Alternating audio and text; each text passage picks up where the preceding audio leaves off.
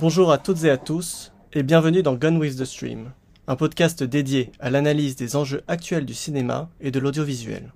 Pour ce cinquième et dernier épisode, c'est avec émotion que nous recevons François Cos, bonjour, Bonsoir. cofondateur et directeur de la Filmothèque du Quartier Latin, un cinéma indépendant d'arrêt d'essai emblématique du 5e arrondissement de Paris, où j'invite nos auditeurs à se rendre, si ce n'est pas déjà fait, afin de savourer le plaisir de voir un film dans vos salles bleues et rouges, nommés respectivement Audrey et Marilyn. Pour commencer, pourriez-vous vous présenter et nous expliquer comment vous avez été amené à diriger la Filmothèque du Quartier Latin? Eh bien, c'est une vieille histoire. C'est une histoire de famille d'abord, puisque mon père, euh, Jean-Max Cos, avait fondé et dirigé avec son, compère Jean-Marie Rodon les studios Action pendant, euh, pendant une trentaine d'années. C'était des salles donc, qui avaient participé euh, paysage cinéphilique euh, parisien de façon très active, en mettant notamment à l'honneur le, le patrimoine américain. Et ils avaient fondé leur première salle en 1966, en décembre 1966. C'était la création de l'Action Lafayette. Et moi, je suis né en 1970. Donc euh, voilà, comme vous pouvez le comprendre, quand je, je, suis né, je suis tombé dedans quand j'étais petit. Et euh, j'ai passé une partie de mon enfance voilà, dans la salle de cinéma. Et euh, voilà, ça m'a. Mon père m'a transmis cette passion. Et lorsqu'il s'est séparé de son, associé, après, parce qu'ils ont divorcé d'une certaine manière, après, après donc 30, 37 ans, je crois, ensemble, euh, il, il, voulait reprendre une salle. Moi, de mon côté, j'avais fait un petit tour par, euh, par l'enseignement. Et nous avons repris ensemble le, quartier latin, qui était une salle bien connue euh, voilà, de, des cinéphiles également, en décembre 2005. Voilà, et nous la gérons ensemble depuis cette date. Et donc, étant donné que vous avez rénové ce cinéma en 2006, est-ce que vous avez noté depuis 16 ans une évolution du profil de vos spectateurs? C'est une, une, une, bonne question. Profil du, des spectateurs, c'est un peu, un peu difficile à, à, savoir. Justement, on vient de mettre en place un sondage à l'intention des, spectateurs qu'on n'a pas encore dépouillé, justement, parce qu'on voudrait les, connaître, euh, connaître un peu mieux, cerner leur, euh, leurs attentes, leurs désirs, et puis euh, tout simplement connaître leurs habitudes. Euh, ce que je peux dire en, en 17 ans, ce que j'ai observé, c'est une, une baisse des, des, rééditions. Vous savez, les rééditions sont les films donc, qui bénéficient d'un nouveau matériel restauré et qu'on remet à l'honneur. Donc c'est une sorte d'événement, c'est l'équivalent des sorties pour les salles d'exclusivité, mais à une échelle beaucoup plus euh, petite.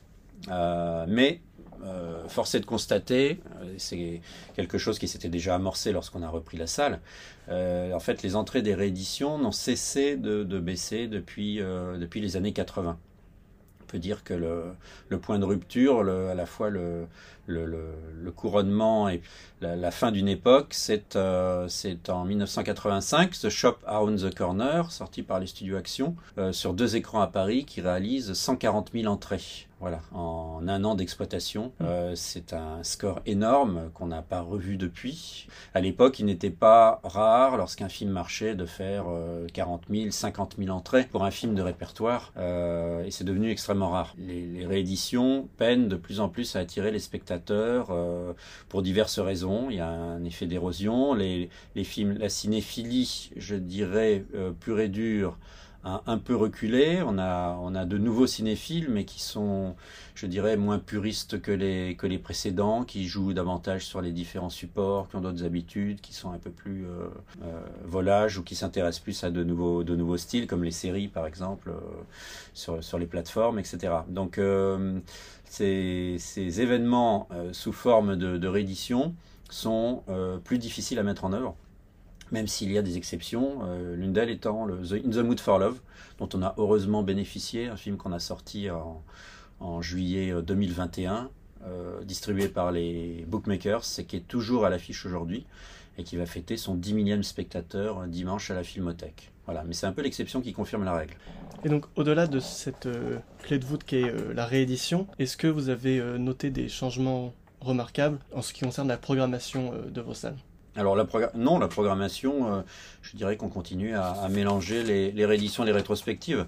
Euh, c'est dans le fil de ce que je vous disais auparavant. simplement, on consacre plus de place aujourd'hui aux, rétrospectives qui ont plus les faveurs du public mais qui impose aussi souvent plus de travail parce que c'est une programmation plus variée, c'est plus de films, donc euh, voilà, plus de logistique, plus de préparation, plus de gestion, mais euh, un intérêt euh, voilà, renouvelé du public. Très bien. à présent, j'aimerais vous interroger au sujet du cinéma indépendant en France en général. dans l'une de vos précédentes interviews en 2016, vous précisiez que le nombre d'entrées en salle de patrimoine en région parisienne était divisé par 4 depuis les années 80. Donc premièrement, est-ce que ce constat est toujours d'actualité? Et plus généralement, craignez-vous un désintérêt de la part des Français pour les films classiques et le cinéma d'auteur?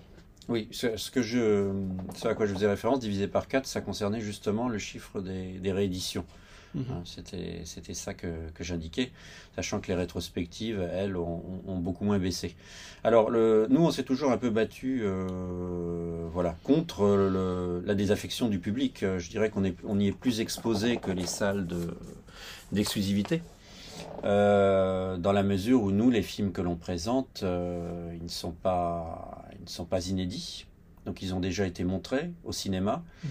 et souvent aussi sur d'autres supports, euh, voilà, euh, à de multiples, de multiples reprises, que ce soit en vidéo, euh, à la télévision, maintenant il y a la VOD, voilà. Donc les films qu'on passe sont souvent visibles, même si quelquefois on a la chance de sortir un film à la fois attrayant qui n'est pas trop disponible sur les autres supports parce que il est resté inaccessible pendant un certain temps pour des raisons techniques, pour des raisons juridiques. Et euh, là, on a un peu un parfum d'inédit pour, pour nos rééditions. Mais voilà, nous, notre travail, ça a toujours été de, de rendre actuel ce qui n'était plus actuel. Et euh, ce qui implique aussi sur le plan commercial, parce qu'il y a une dimension commerciale dans notre travail, c'est de, de, donc de créer un, événement euh, à partir d'un film qui n'est pas nouveau. Ce qui est toujours évidemment plus compliqué de recueillir la, faveur du public et, euh, de la presse aussi, des médias, pour quelque chose qui a déjà été vu. Et ça marche davantage euh, avec le bouche à oreille, ou vos moyens vous, vous, disposez de moyens de communication exclusifs euh, en tant que cinéma indépendant en France Alors on essaye de développer comme tout le monde les, moyens de communication modernes, on essaye de se mettre à la page, d'utiliser les réseaux sociaux. Euh, la presse spécialisée cinéma a beaucoup moins de place qu'avant à consacrer au, cinéma, parce que les, DVD et la VOD euh, ont pris mhm. beaucoup de place, et maintenant c'est encore plus vrai avec les, avec les plateformes, donc il faut plus compter là-dessus, il faut compter sur nos propres forces, et effectivement sur le bouche à oreille, sur la fidélisation des spectateurs. En fait, ce sont nos spectateurs qui sont notre meilleure publicité.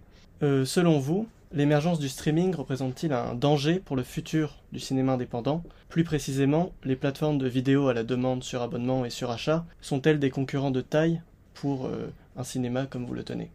Alors, euh, peut-être moins pour nous que euh, les grandes salles qui présentent des exclusivités. on a été justement relativement protégé, une fois, une fois n'est pas coutume, parce qu'on a souvent une, position moins, facile que les, salles qui présentent des, nouveautés.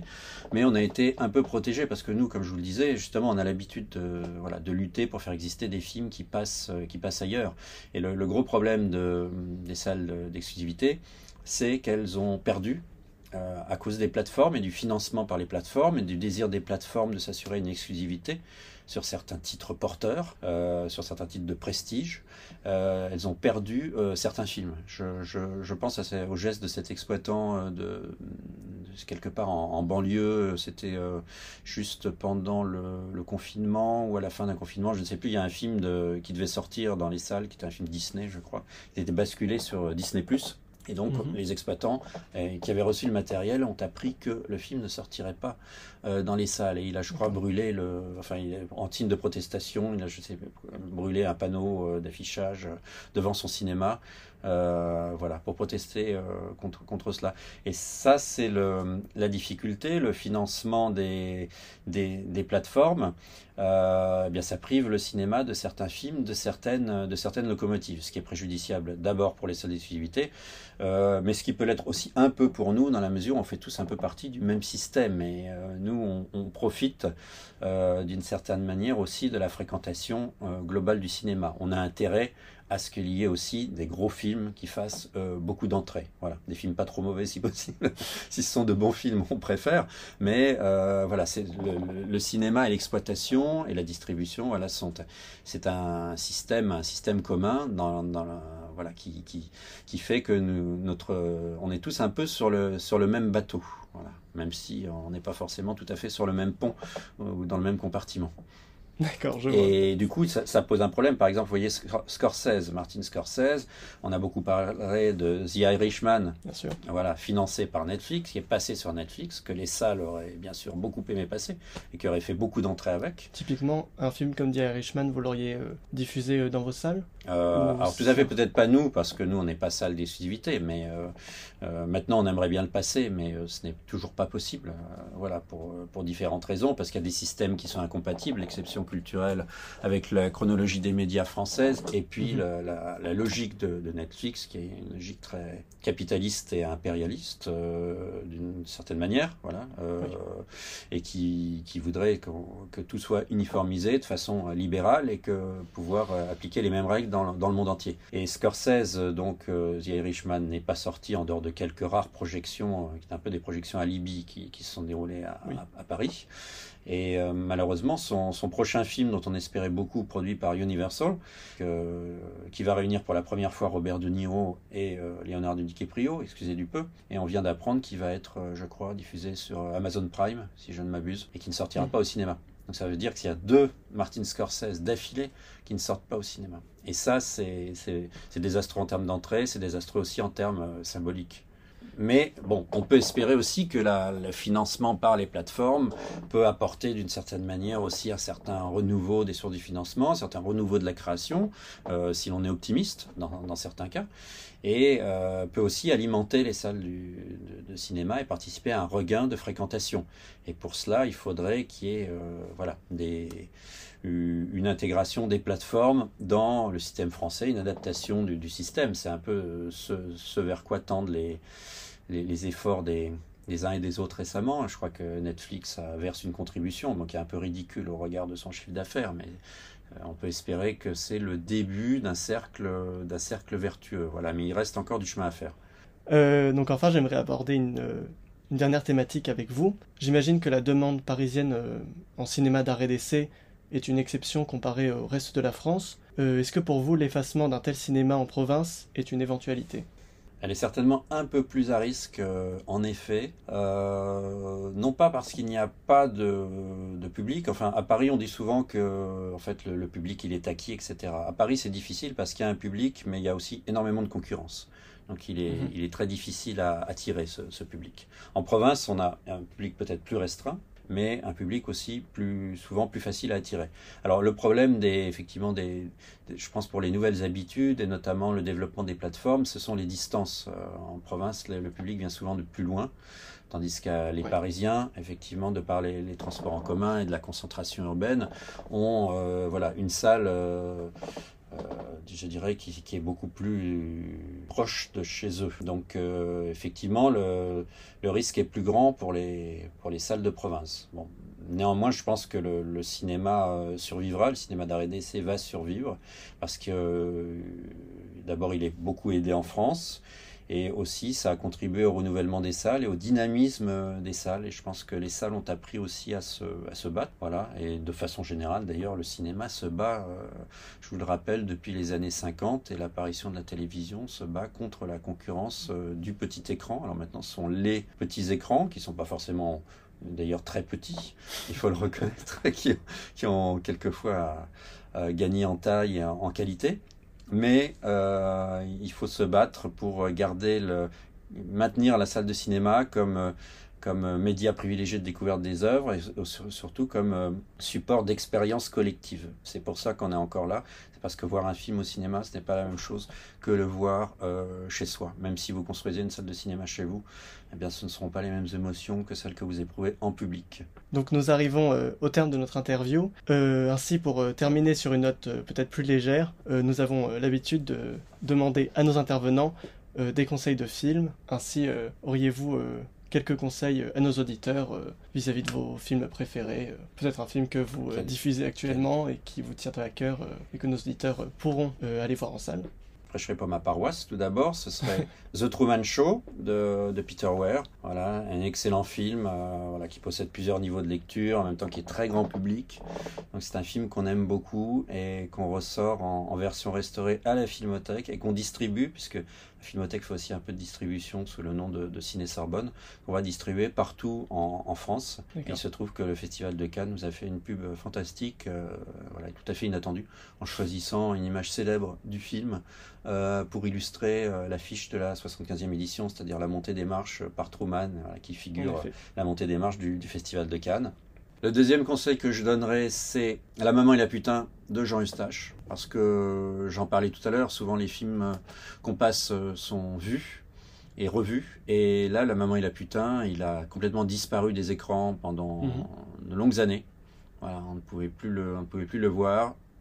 Euh, et c'est l'occasion donc de, redécouvrir ce qui, ce qui, est le, ce qui passe pour le chef-d'œuvre de, de Jean Eustache voilà, qui est un film dans la, dans la continuation de la nouvelle vague. Et voilà, c'est passionnant. Et puis une expérience, puisque le film dure euh, près de, près de 4 heures, avec euh, Jean-Pierre Léo, euh, Antoine Loinel, que tout le monde, que tout le monde connaît.